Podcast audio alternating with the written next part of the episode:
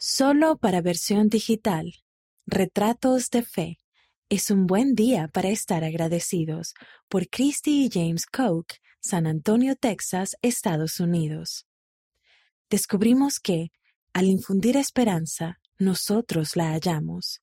Nuestro objetivo se convirtió en ayudar a otras personas, así como a nosotros mismos, a prepararse para la eternidad. El día antes de casarse, Christy y James Koch recibieron una noticia devastadora. Los resultados de las pruebas médicas mostraban que Christy tenía cáncer de mama. Es más, el cáncer ya estaba en etapa 4, extendiéndose por todo el cuerpo. Christy. Me comunicaron que me quedaban unos dos años de vida. Le dije a James que entendería si esto era más de lo que él pudiera soportar.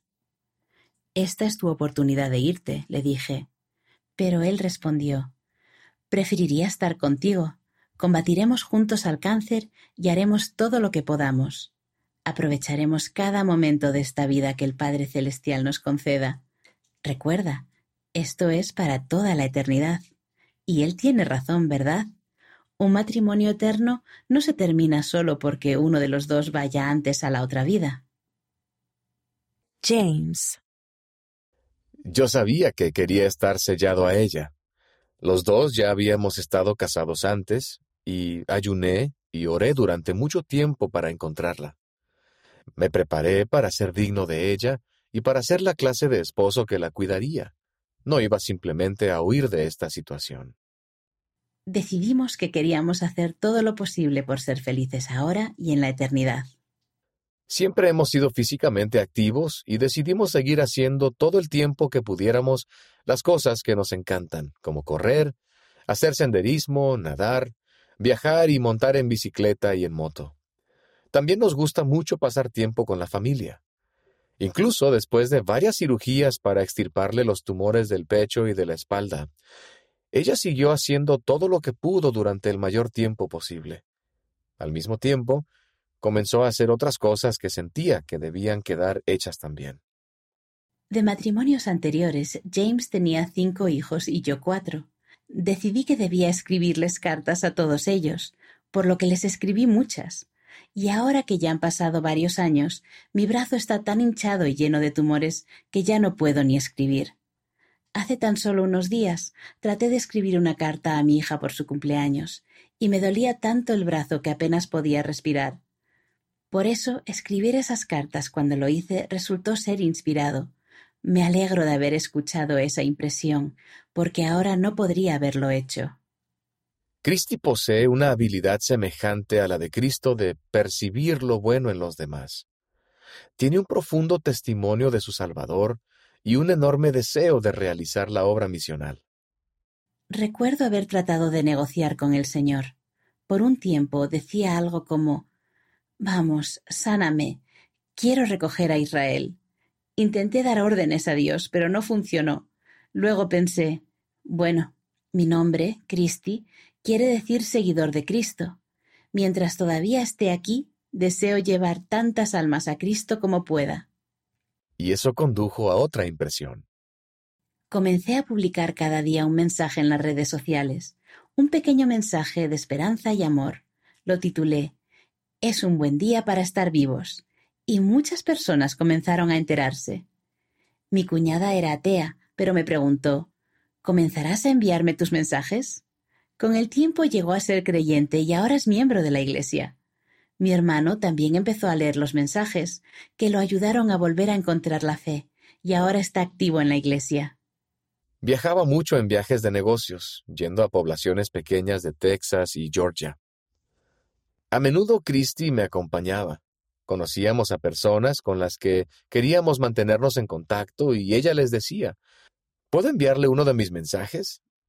Puedes decidir más adelante si deseas seguir recibiéndolos. El número de personas que deseaban recibir mis mensajes siguió creciendo, y ahora son unas doscientas. Algunas de ellas son miembros de la Iglesia, y otras no. Durante mucho tiempo enviaba un pensamiento todos los días, pero ahora eso es cada vez más difícil. Pienso que mis mensajes constituirán una pequeña historia, y cuando me vaya, Mi familia y mis amigos seguirán teniendo mi testimonio sobre lo que sé que es verdad. Lo que ha escrito nos ayudará a mantener una perspectiva eterna. Además, me dice una y otra vez que velará por mí y que nos cuidará. Queremos ser una familia eterna. Ese es el auténtico objetivo. Han pasado siete años desde que me diagnosticaron, y a medida que escribir un mensaje diario me resulta más complicado, en ocasiones lo titulo Es un buen día para estar agradecidos. Estoy muy agradecida por Jesucristo y su expiación, y pienso en la letra del himno Cuenta tus bendiciones. Aunque perdamos todo en esta vida, aún tenemos la promesa de que las familias pueden ser eternas. Siempre podemos tener en cuenta esa bendición que nos edificará. Nota de los editores. Poco después de que se escribiera este artículo, Christie falleció con James a su lado. Sigue esforzándote. Sin importar por lo que estuviera pasando físicamente, Christie transmitió un espíritu de esperanza, de fe y de buen ánimo. Estos son extractos editados de algunas de sus muchas publicaciones. Empatía. Desde que el cáncer se cruzó en mi camino, he aprendido a sentir realmente empatía por los demás. Mi corazón se conmueve por todos los que sufren. Testifico que hay un Dios, que somos sus hijos e hijas, y que Él nos ama a cada uno de nosotros. Él nos ayudará a superar las aflicciones y las pruebas de la vida terrenal. Busca lo bueno.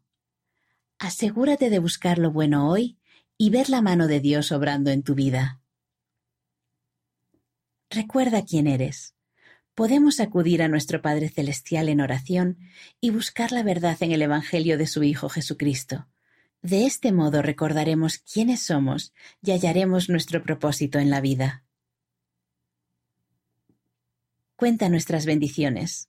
El sol brilla aunque cerremos los ojos. Sin Dios, la luz se apaga y la esperanza es difícil de comprender. Sin embargo, nuestros días se iluminan si lo buscamos por medio del estudio, la oración y el contar todas nuestras bendiciones. Dedica tiempo a pensar en las cosas buenas de la vida, te aseguro que las bendiciones siempre superan a las cosas malas. Un futuro glorioso. Ojalá pudiéramos mirar más allá del horizonte de la vida terrenal y vislumbrar lo que nos espera después de esta vida. ¿Es posible imaginar un futuro más glorioso que el que nuestro Padre Celestial ha preparado para nosotros? Gracias al sacrificio de Jesucristo, no tenemos por qué temer, porque viviremos para siempre y nunca volveremos a experimentar la muerte. Y gracias a su expiación infinita, podemos estar limpios del pecado y ser puros y santos ante el tribunal de Dios. Cosas que ojo no vio, ni oído yo, ni han subido al corazón del hombre, son las que Dios ha preparado para aquellos que le aman. El gran médico. Jesucristo es el gran médico, ¿Y quién en este mundo no necesita un gran médico? De algún modo todos estamos enfermos, afligidos o con dolor, pero Él sabe cómo sanarnos. Me encanta que haya un Salvador que pueda consolarme, que me ama y me conoce de manera perfecta. Sé que puedo confiar en Él. Todavía puedo correr cojeando. El otro día salí a correr. Bueno, seamos sinceros. En realidad es la cojera del tumor. Practico ejercicio para seguir respirando correctamente y mantener los pulmones despejados. Sin embargo, es difícil cuando los tumores me duelen tanto. Lloré y luego oré para que el Padre Celestial me ayudara. Me vino a la mente la letra de un villancico de Navidad y comencé a cantar. Te pido, Jesús, que me guardes a mí, amándome siempre como te amo a ti. Seguro que parecería y sonaría muy cómica, pero a estas alturas eso ya no importa. Solo me siento agradecida por la letra de esta canción. Justo después me llamó mi prima para contarme que su hija acababa de someterse a su segunda cirugía del cerebro. Ella me recordó que es una bendición que yo todavía pueda correr cojeando. Nada había cambiado. El dolor aún seguía ahí, pero me sentía aliviada. Sabía que podía pasar el día lo mejor posible. Si algo te agobia y piensas que las cosas son demasiado difíciles de soportar, canta la tercera estrofa de Jesús en pesebre y nuestro Señor estará contigo. La gratitud es gozo. La gratitud puede sanarnos el corazón y acercarnos más a Dios. Todos sufren, pero la gratitud mitiga el sufrimiento. Sin mi libertad para escoger sentir gratitud, me marchitaría y moriría. La gratitud es gozo. Sigue esforzándote, rebosando gratitud, y tendrás gozo pase lo que pase. Depende de nosotros. ¿Qué prueba o campo de prueba es fácil de superar? Las pruebas nos llegan a todos los hijos de Dios. En ocasiones sufrimos por culpa de los errores de los demás, y a veces sufrimos por los nuestros. En otros momentos suceden cosas malas simplemente porque vivimos en un mundo imperfecto, pero depende de nosotros decidir cómo afrontar lo que nos ocurra.